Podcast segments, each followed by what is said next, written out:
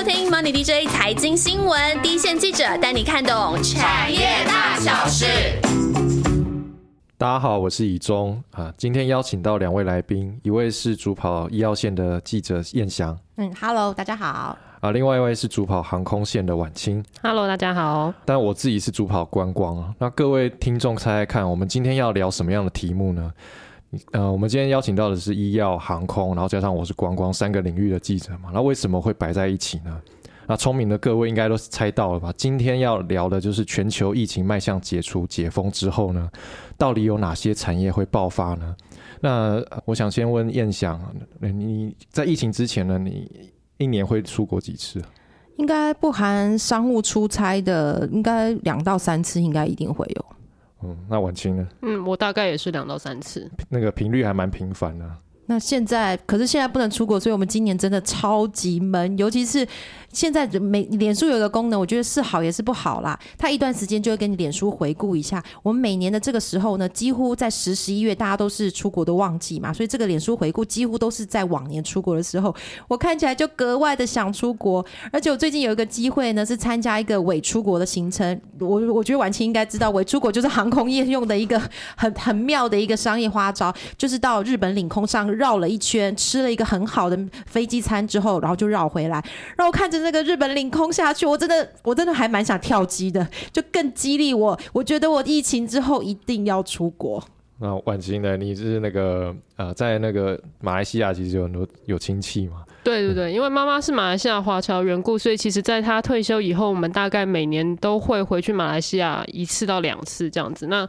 今年这样子完全没有办法回去，加上马来西亚疫情其实也很严重，所以其实就变成我非常有有很严重的乡愁，这样我会非常想回去吃东西，因为其实马来西亚是一个美食的国家这样子，然后它那里包括华人的菜色啊、马来菜啊、印度菜，其实都非常好吃，而且价格都很平很亲民，所以其实让我很想回马来西亚。晚清不要哭。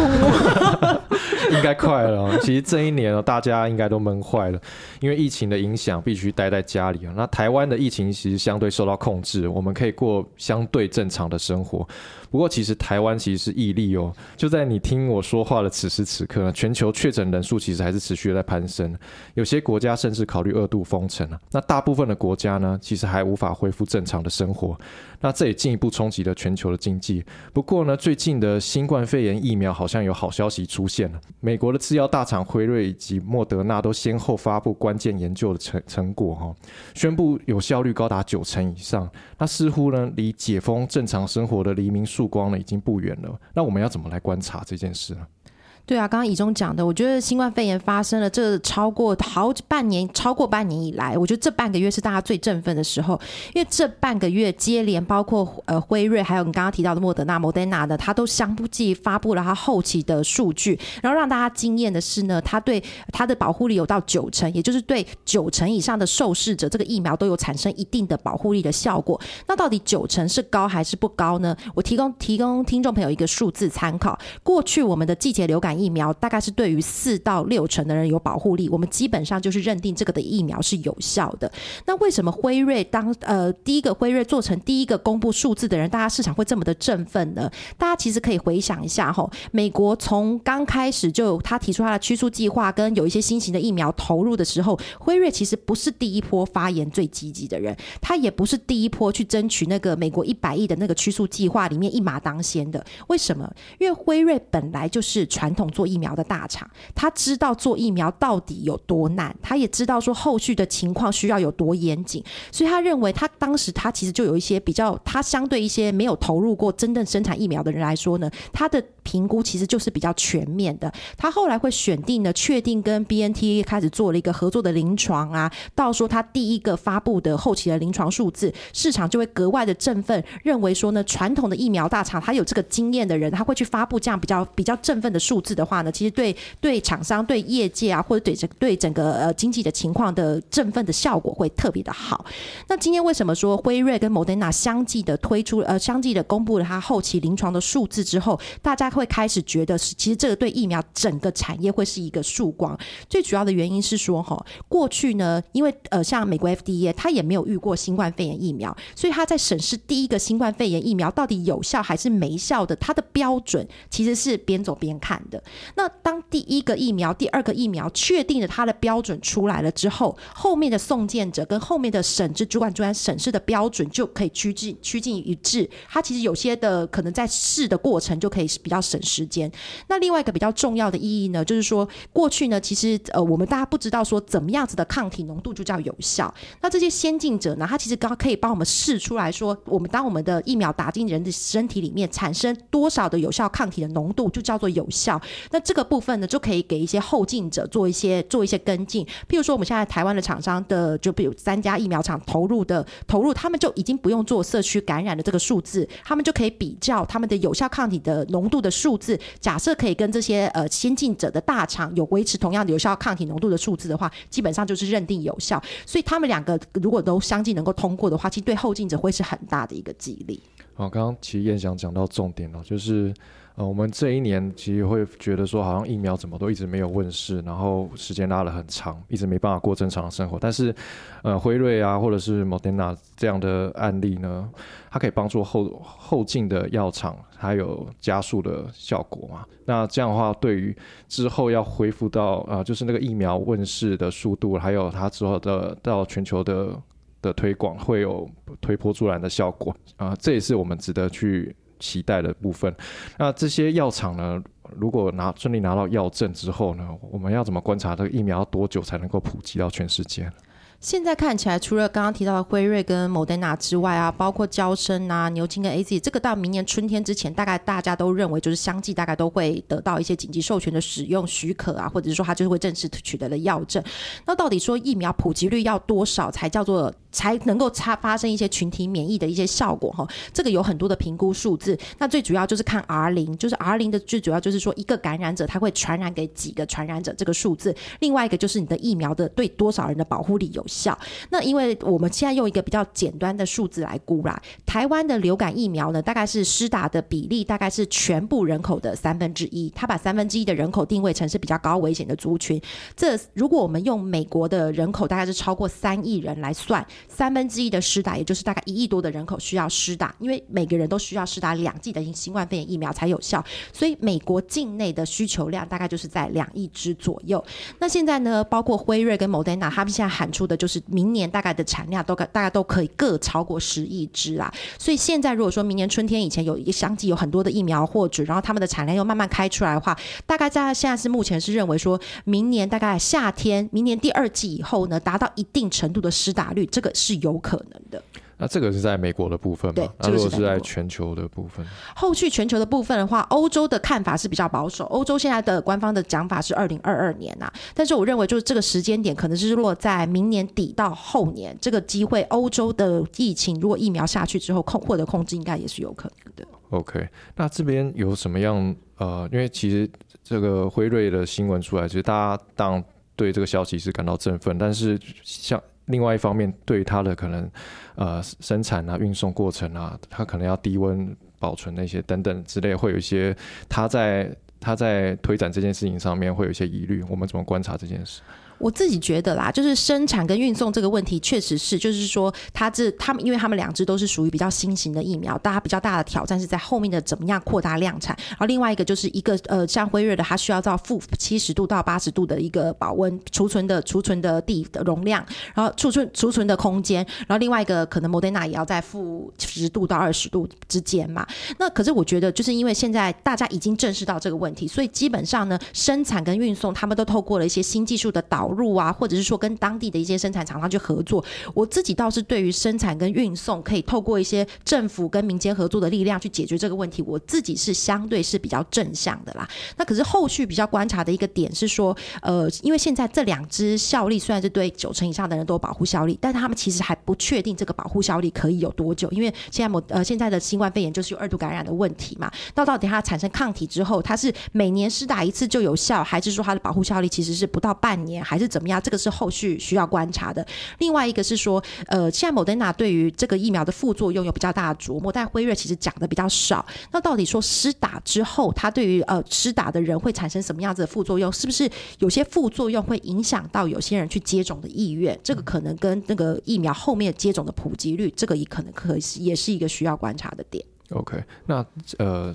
这个对资本市场的意义是什么？有没有有没有一些观察的点？我记得我进入资本市场的第一天哈，他们就跟我们讲说，资本市场怕的不是利空，资本市场怕的是不知道是利空还是利多的不确定性。虽然说这一次的这一次的那个新冠肺炎的疫苗，新冠肺炎的疫情呢，对于全球是一个有史以来的经验，它是最快反转空头。那当然很多是来自于央行的广广呃广布撒钱的的经验嘛。所以这次的经验其实跟 SARS 当时有很大的不同。但是我还是想提一下，当时资本前辈跟我资本市场的前辈跟我讲 SARS 的一个经验哈。他说 SARS 的时候呢，他 SARS 在全台湾最恐慌的时间，应该就是二零零三年四月二十四号和平医院封院的那一天。但是他其实距离台股的低点。很近，它距离台股地点其实不到五个 percent，它马上就开始反弹了。它从开始反弹到真的到解封，当时解封到我们台湾除名，从 SARS 的疫区除名呢，那个时间点大概是六月底到七月，所以看得出来呢，资本市场只要不确定性，只要最坏的情况它确定就是这样了，它就会先开始反映比较正向的预期。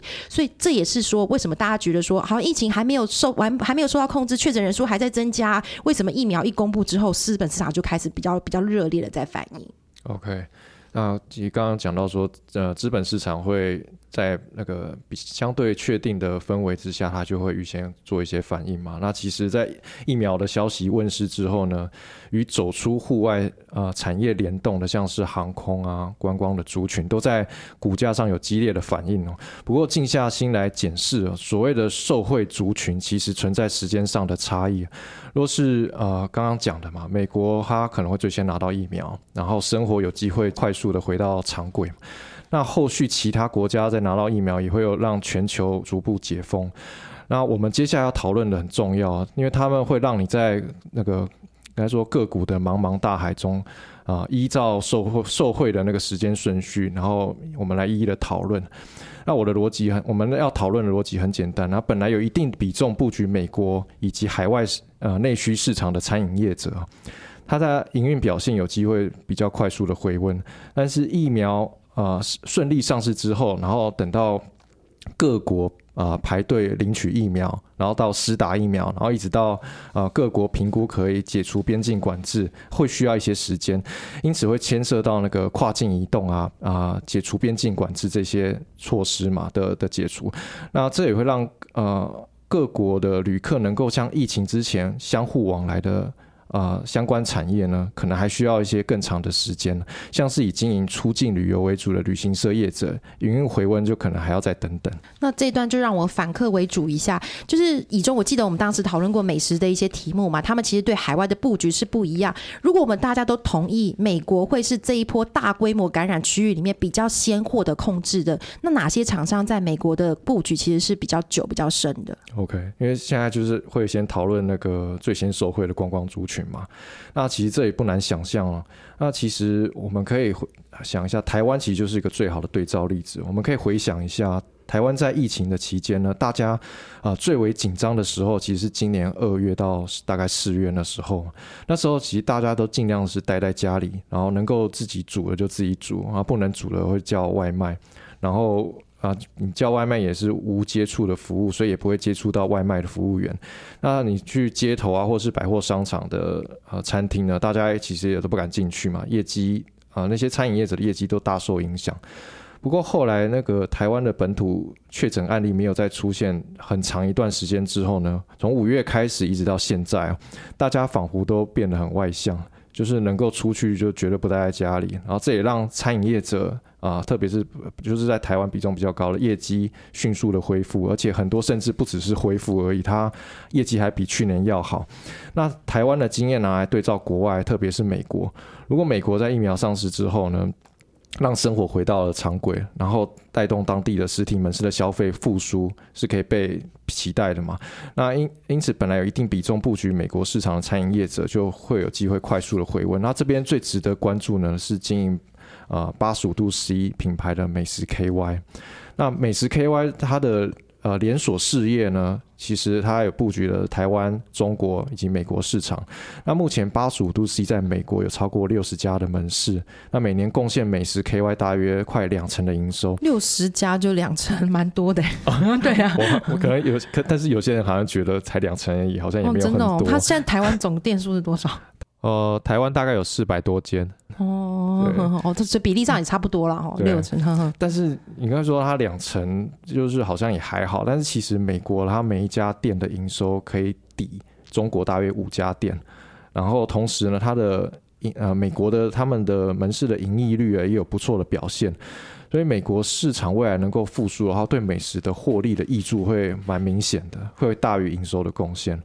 那另外，美食今年呢，其实因为疫情的关系，在美国的展店计划其实有放缓。那其实大家其实那个呃市场其实对美食期待就是它在美国的展店的速度嘛这件事。那等到疫情过后之后，它恢复了展店啊、呃展店计划开始加速，然后市场对它的期待也会开始提升。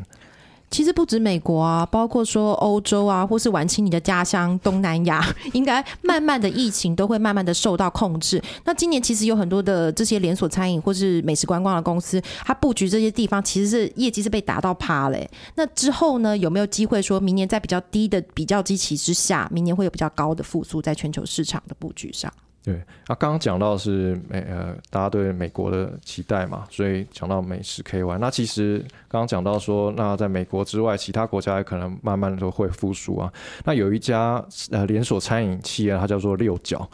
那它经营的手摇品牌是叫做日出茶太 c h a t a 那这个品牌，看大家可能不一定会听过，因为它在台湾的据点其实很少，因为它其实都主要在海外的市场发展，特别在东南亚。那听众朋友，如果你如果是有东南亚的朋友，他可能他应该是一定会有听过 c h a t a 我们现场就有 晚有清真的，我一定要出来讲，就是在吉隆坡啊，就是在那个中央车站的地方，就有一个非常好的据点，就有一间很大的日出茶太。然后我去巴厘岛玩的时候，巴厘岛的 mall 里面也一定都会有日出茶太。但是上次以中说菲律宾的菲律宾的微糖就是我们这里的全糖加满这样子，他说这这这这正常，这是因为东南亚人，比如说喝咖啡的话，我们一般咖啡是加牛奶嘛，人家是加炼乳，所以就知道我们对于糖度的那个适应程度其实是有落差的。这样子，就是东南亚其实他们应该是蛮蛮爱手摇饮，尤其是甜的饮料这样子。所以你所以你在东南亚那边，他们的就是当地应该都知道他在不是应该是说他在哦，对他当地对了人都知，这基本上在马来西亚就是呃大城市里面其实很容易看见茶摊的，然后也也看到就是都有稳定的人潮在购买茶，在购买手摇饮这样子。所以你回台湾的话，叫饮料会叫他加两倍糖吗？不会，不会，不会，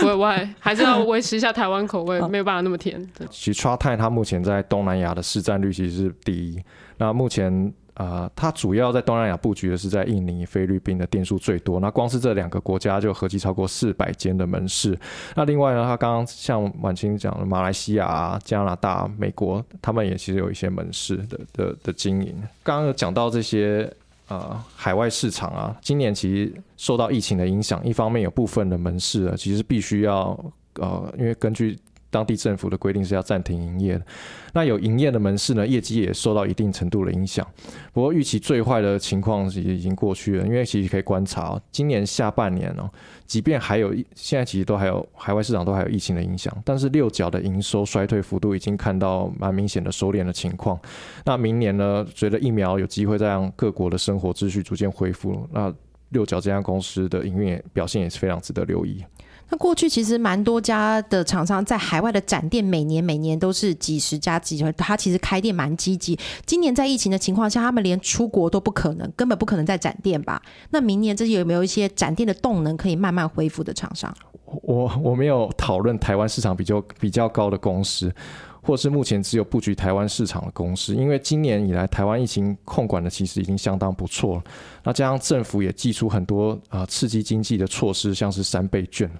因此，台湾市场比较比重比较高的公司，从其实从今年第二季开始，营运就已经陆续的回温。到了第三季暑假的旺季，很多公司甚至已经创下营收或者是获利的历史新高的记录，像是经营韩式豆腐堡的豆腐。今年第三季获利就创下了历史新高。那这些布局台湾市场为主的公司呢，今年其实已经充分受惠走出门消费的这样的一个商机嘛。那相对的，如果是未来疫苗上市之后呢，台湾假假设也顺利拿到疫苗，那我们打完疫苗之后。啊，对生活带来最大的改变，可能就是只是不用戴口罩出门而已。对啊，今天台湾的人根本都已经回流啦，晚清都已经不知道这这个冬天都还没开始，他已经吃了麻辣锅，可能已经两位数十次了吧？我想 没有没有，才四次，才四次。就我们现在跟其实生活已经跟疫情之前没什么太太大的差别了，所以对台湾餐饮市场来说啊。再有更多的利多刺激，也都会比较，其实都相对比较小。那回到刚刚问题啊，有哪些厂商他是其实想进军美国？那我挑选的是那个瓦城以及亚明 KY。那瓦城呢，就是属于我刚刚提到的，瓦城目前的经营重心其实在台湾市场，台湾就占了九成以上的营收，那剩下不到一成的是中国市场。那呃，其实呃，台湾市场就刚刚讲了嘛，今年其实已经很好了。那你很难要求它好上再加好，那自然会评估它是否有海外布局的计划。那其实瓦城在疫情之前呢，他们老板就常常飞去美国考察。那瓦城就认为说，美国其实缺乏具规模的东方菜系的连锁餐饮业者，所以去美国呢，其实会有很大的发展空间。那本来计划呢，他们是要在今年在美国的南加州开出第一家店。那品牌其实就是他们主力品牌瓦城。那因为疫情的关系，现在只能递延这样的计划。那所以之后若是疫苗问世的话，瓦城的美国计划、美国梦也会值得持续的关注。那另外一间呢是亚明 KY。那这家公司跟六角一样，它是经营手摇饮，也是台湾唯二进入资本市场挂牌的手摇饮集团。那主要经营的品牌就是快乐柠檬。那跟刚刚传谈一样，这个品牌可能大家也不一定听过，因为其实他们主要布局的市场是在中国。那快乐柠檬目前目前在全球店数有一千多间嘛，那大部分的门市其实都集中在中国。那另外啊，在美国啊、台湾、菲律宾、澳洲、英国这些国家也都有门市。不过我们跟那个经营团队有聊过，他们未来的布局的重心其实会在美国。那亚明目前其实在美国有超过六十间店了，明年呢预计美国要突破一百店。那展店的主力会放在美西的地区，长期目标他们要在三年之内开到两百间店。那因为美国的门市的盈利率要明显比亚明的平均的盈利率要来得好，所以未来美国他们在那边的版图若扩大的话，也会让市场会有一些期待。我觉得美国跟日本的朋友，或甚至是欧洲的朋友，好像对于这种亚洲过去的连锁的那个手摇饮啊，好像都蛮惊艳的。每次看到新闻，好像每家店都在大排长龙，真的不知道为什么他们觉得没有这样子的营运模式吗？说他们好像对这个接受度越来越高。然后，其实珍珠这件事情，呃，台湾之光，他们也没有也没有相关产业在做珍珠，对啊，对，真的。那其实刚。呃，为各位说明的是，疫苗如果顺利上市的话，最先受惠的会是有布局海外市场的连锁餐饮公司嘛？不过大家可能会更关心的是，到底何时能够才能才能够出国去玩？那没错，就是疫苗问世最后才会受惠的产业，就是这次疫情受创最深的航空业以及旅行社。那晚清，他呃。台湾的那个航空业者主要是以华航啊，以及长龙航嘛。嗯，那我们要怎么观察这两家业者的营运状况？嗯，好，其实我们可以看到，从三月开始，这个肺炎疫情在全球延烧，那其实就在同一个时间里面，全球都开始封锁边境嘛。那它避免那个疫情扩大去扩散，所以这个第一时间当然就冲击到了航空公司的客运状况。那你其实可以看华航跟长荣航的这个营运状况。那台湾本身呢，我们看国人的那个出国的数量，今年大概前九个月其实是减少了八成左右。那当然，这当然会对这两家航空公司的客运带来很大的衰退压力。不过，其实你可以看到这两间公司，其实他们都很积极去发展，就是现在比较有利的货运业务。那我们也可以看到，其实台湾在亚洲的一个制造业中心，那我们有很多大型的呃制造业的业者，所以其实华航跟长荣航都很积极的透过客机改货机啊，或者是拿客机去飞货机的路线这样子的做法，尽量去让他们的货运业绩成长。所以虽然这两家航空公司的客运业绩是大衰退的，但是两家航空公司的货运业绩年成长的幅度其实都在八。八成以上，那也就是为什么这两家航空公司在营收衰退的幅度，其实比起全球的同业，呃，比起全球的同业跟整体的旅游市场衰退幅度，其实都来得小的主要原因。不过，其实我们也可以看到了，就是第三季财报出来了嘛，这两家航空公司前三季其实呃都还是亏损的。那这还是因为客运衰退非常多的缘故，但是其实这个亏损的幅度不算太。不算太深，那算是蛮小的一个亏损幅度。那主要原因是因为，其实我们可以看到，今年的航空燃油的价格其实跟着国际原油的油价下滑，其实处在一个算是很低的水位，所以在成本负担上面，其实也让两家航空公司的压力减少很多。那我们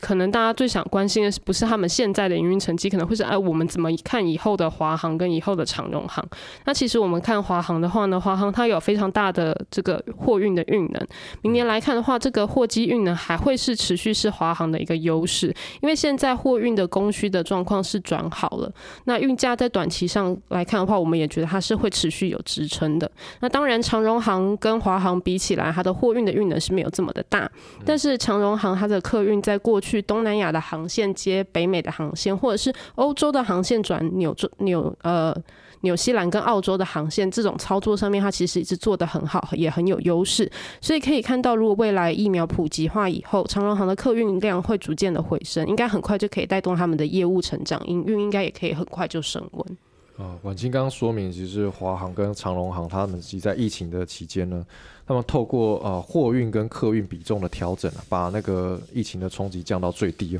不过我们拉大一点的范围来观察，其实疫情期间呢，我们就有听到很多航空公司啊不堪亏损倒闭的新闻嘛，或是裁员对很多，就很多负面的消息出现，然后大家也会担心说，那在疫情过后呢，航空产业会有什么样结构性的变化？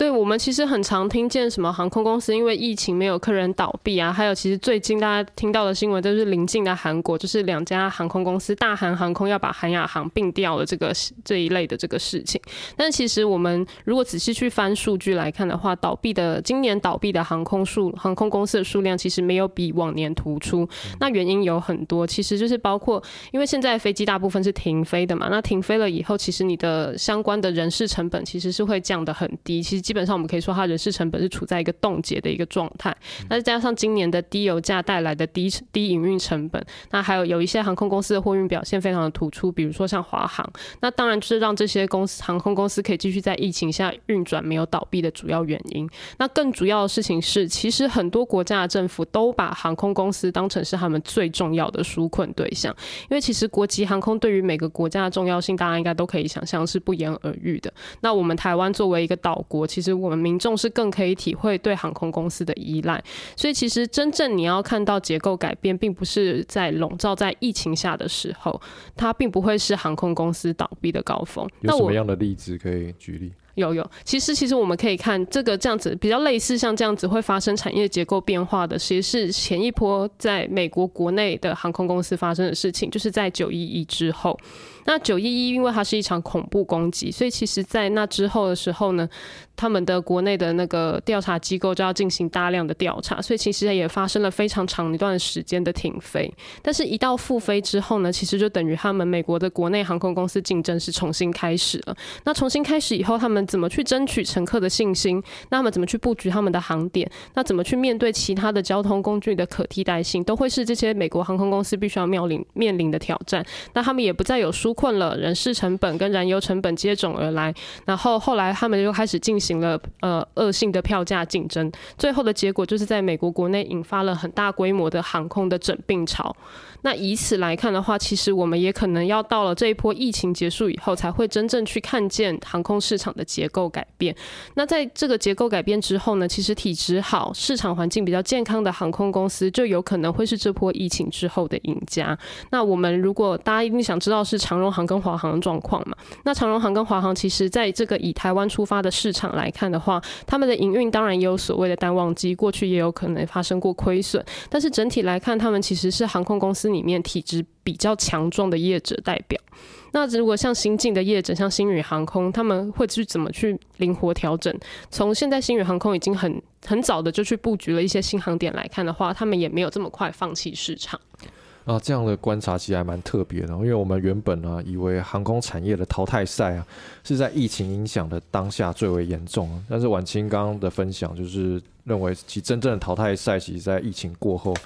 啊，才啊将会面对一个，因为那疫情过后呢，会面对一个有点熟悉但又有点陌生的世界。那新的竞竞争的态势呢，就伴随着各种成本压力啊，可能会让体质不佳的业业者应声倒地。不过各位听众可能跟我一样啊，呃，都有搭过飞机，但是没有开过飞机。更没有经营过航空公司，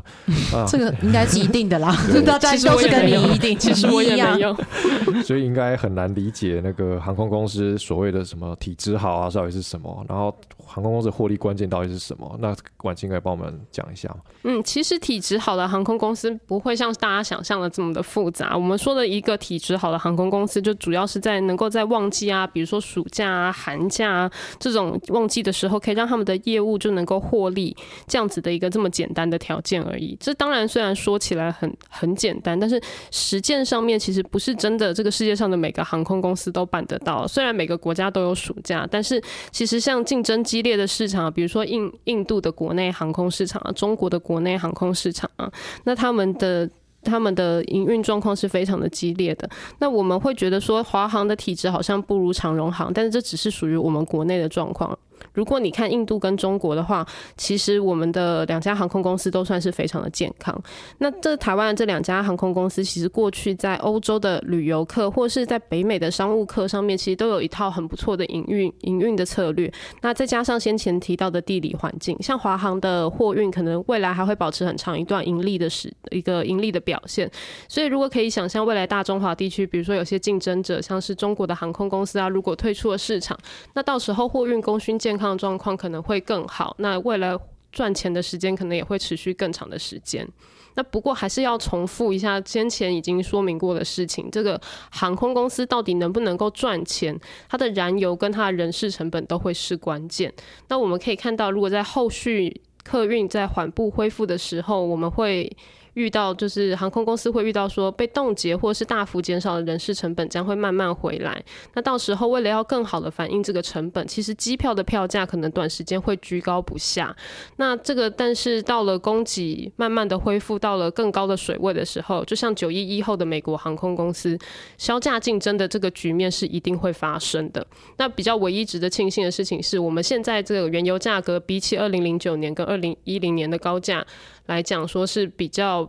呃比较低的一个水位，那航空燃油应该也不会在疫情之后爬高太剧烈，那这个是航空公司未来比较长远能够见到的一个利多的条件。你刚刚讲涨票价，我都快哭了。我家我家还有一个小孩，我现在小孩已经是要付。就是要付票价的年纪了。我一想到我们一家三口以后出国，可能要加个两三成还是多少，我不知道多少的票价。我一想到我就觉得，我这妈妈还蛮辛苦，是不是要找找个兼差，还是我要来继续跑一个外送，还是赚一下出国的旅费？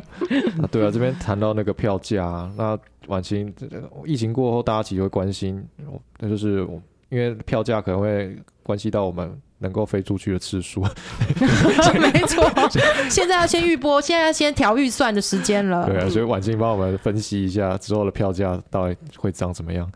那其实刚刚讲到票价会很高，其实现在部分的航线的价格其实就已经非常高了。那第一个关键当然就是因为现在供给变得很少了。那当然，假设我们未来打了疫苗以后，每个人都想要回复出国，但是。对于航空公司来讲，他们的飞机的航班的布置，它不会很快就回到以前的一周五班啊、一周七班的这种水准。那这一方面是因为航空公司其实他们也会担心说，啊，旅客到底有没有信心去进行旅游活动这样子。那拿九一一后的美国来做一个例子的话，其实美国就花了大概三年的时间，他们的旅客量才回到九一一前的水准。那当然，也许以台湾来看的话，我们会恢复的更快，毕竟我们的交通选择其实非常的有限。那开车也不能够出国，然后国那个。国内的面积当然也没有美国那么大，所以可能会可能可是一定还是会见到会有一段观望时间啦。那个机票的价格会是疫情前我们比较难想象的高。那包括像我们常去以前想去就可以去的东北亚、啊东南亚都有可能其实会变得蛮贵的。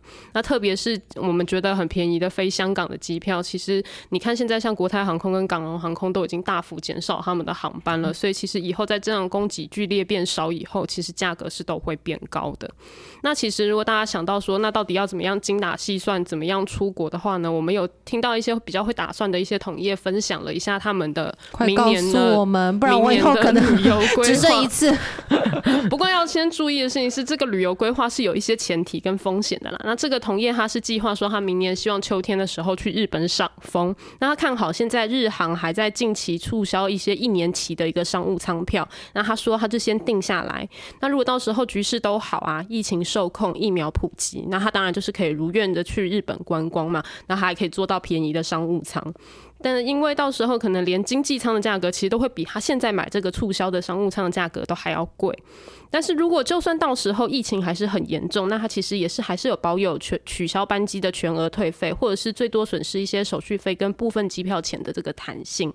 所以这也是给真的如果第一时间就想要离开台湾的朋友，其实你们可以考虑的做法，就是你提早一点开始规划跟研究现在的票价，抢一些便宜做布局这样子。那当然，如果还是会有些人可能真的很担心就是出国的风险的话，其实你可以等未来在疫情控制比较好的国跟国之间，他们会推出所谓的旅游泡泡。那国内的业者就像台湾虎航，它其实就非常的期待可以开航到邻近的博流。那虽然我们大家现在都知道，就是这个我们跟博流之间这个旅游泡泡目前是破局的嘛，暂时是破局了。但是不过业者对于这个未来成型的机会还是很看好。商务舱坐两万块的商务舱坐到日本确实很便宜。我记得以前暑假、寒假可能经济舱大部分大概就是已经是这个价格，而且有时候还已经是要开促销票，它才可以才可能开到一字头。哎，但不过我觉得你刚刚讲赏枫哦，我真的有很深很深的感触哦。以前这个时间，因为现在这个时间点刚好就是日本有些东比较比较北部的地方的枫叶的旺季。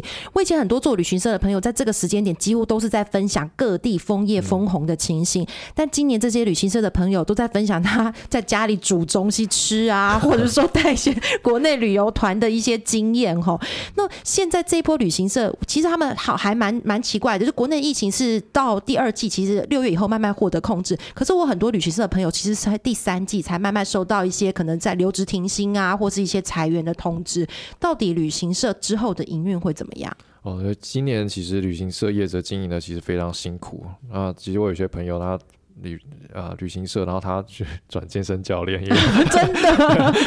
或者转外外送外送平台。对，所以啊，我们可以观察那个上市柜的旅行社啊，包括雄狮、凤凰、五福、三富、易飞网啊、灿星旅，然后这些旅行社呢。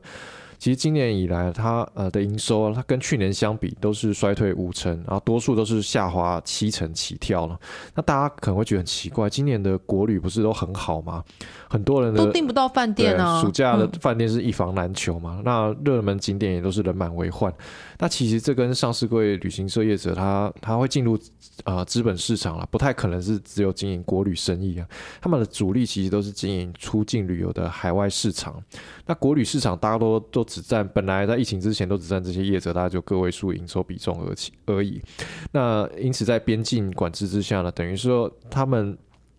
受到疫情影响之下呢，大半的业务呢都凭空消失。那国旅市场呢，其实也相对拥挤啊。那虽然市场是很热络，但是这些对业者来说的营收可能就是杯水车薪而已。所以这样听起来，旅行社的调整时间还要蛮久的。如果这样子来看的话，如果今年下半年会不会才是旅行社更更严峻的一波挑战赛的开始啊？哦，对，其实这些呃旅行社要度过这次的难关呢，只能从两方面来着手。一个是加强，就是持续的加强已经。啊，周多增呃增多增多周少的国旅周少的那个国旅市场，那这个也是我刚刚有提到了，国旅市场饼就这么大嘛，所以呃，而且讲讲一句实在话，说实在，我们国旅好像不会找旅行社，哎，就只有自己开个车订饭店，这个其实还蛮方便的。对他。就除非它是很特殊的旅游旅游的那个行程嘛，比如说像游包游轮啊什么之类的环岛。我记得以中还有分享过，就是那个直升机看玉山嘛，对不对？这是特殊的。那个是我分享。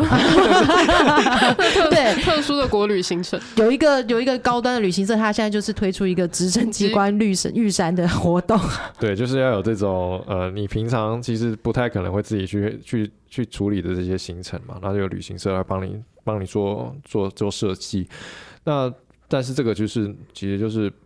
啊，能补多少是多少啦。就是就那第二个的话就是啊，要这些旅行社它其实现在要具备相对充足的营运资金呢。那像是那个旅行社龙头雄狮，它目前的自有现金呢就超过三十亿元。那同时呢，也因为就雄狮它品牌规模够大嘛，然后信用也也 OK，所以也透过了像短期或者长期借款的方式筹措他们的营运资金。那目前其实他们的资金可以支应大概一到两年的管销炎的费用支出，来帮助他们度过疫疫情的难关。因为刚刚有讲说，可能是这种解除边境管制，可能是要到。至少是明年下半年之后的事情了，所以他至少要 handle 他一一到两年的费用是是比较 OK 的。那其实刚刚讲到国旅市场的拓展哦，呃，这方面我可以再多多说一些东西。就是、对啊，因为国旅市场，你刚刚说的，我我也赞成你说的，要比较特殊、比较特殊的旅程才有可能吸引旅客。可是它特殊的旅程，它要怎么包装？他以前又没这个经验。应该说，这些旅行社他们本来在操作那个出境旅游市场的时候，他们本来就对这个产品的设计就就非常强，有一定的设计能力。因为他们本来就在可能像滑雪啊、打猎啊那些特殊的主题旅游行程，他们就已经有非常强的企划能力。对，所以他们呃。但他们现在要跨境这国旅市场，一方面就是他有当地本来就在经营国旅市场的旅行，比较是中小型的旅行社业者嘛。那他们现在要跨进来的话呢，我们可以去观察说，呃，要观察他们的呃关系的经营，还有他们的规模的大小。那其实以关系的经营来看的话，如果他们人人脉如果很广的话，其实有机会开开拓更多的国旅市场。像是今年的疫情期间呢，雄狮呢，呃，他就。他就举办了非常多场的记者会，他举办的次数比疫情之前还要多，真的蛮令人惊讶的。这个逆势操作，没错。对他，就是他，譬如说，呃，我这边举个例子，像雄狮，他跟星梦游轮，他就合作推出国内的跳岛行程嘛。跳哪些岛？呃，像从基隆母港出发，然后可能到澎湖啊，然后还有还有。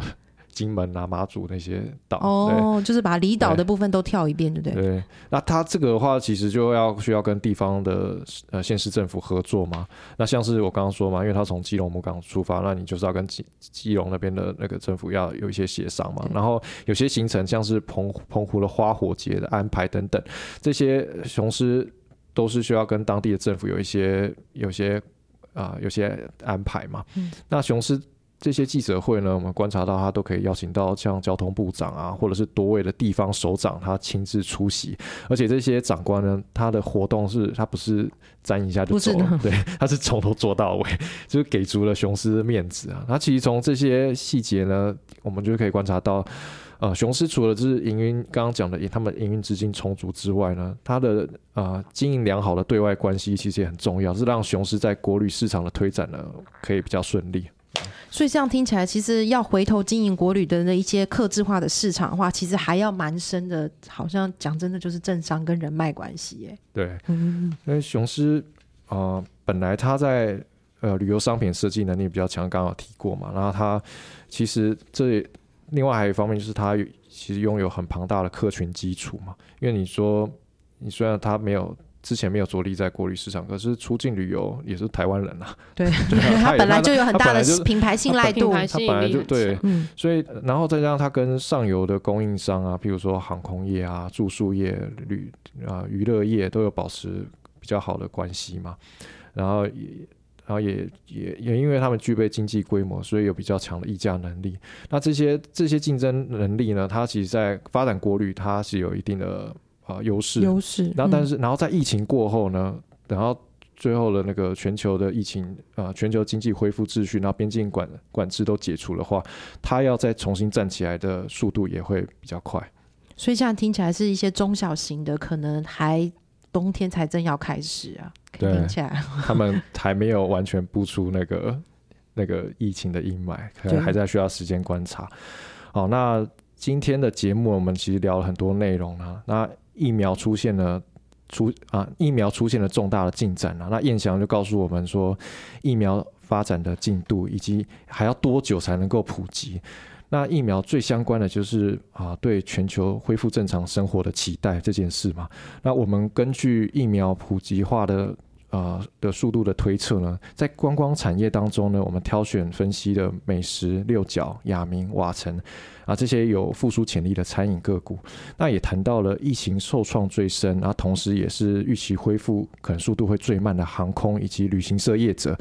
啊，有哪些后续观察的重点？希望今天的节目你们会喜欢。我们有持续关注留言，有一位英文名字很长的网友，开头是 Z A W Y，我们有看到你的留言哦。你提到希望能够引导如何深入探索产业以及个股趋势动向，我们有听到。这是我们一直努力的方向，未来会推出更多产业以及个股的节目给你。啊，另外一位网友叫疯狂痞子英雄，你想听高尔夫球以及钢铁产业？啊，高尔夫球我们紧锣密鼓准备当中，钢铁产业呢，我们也在讨论当中，敬请期待哦。那今天的节目就到这里了，欢迎开启订阅加分享。如果有想问的问题或是有兴趣的题目，可以点底下的 YouTube 链接给我们。那我们下次见，拜拜拜，拜拜。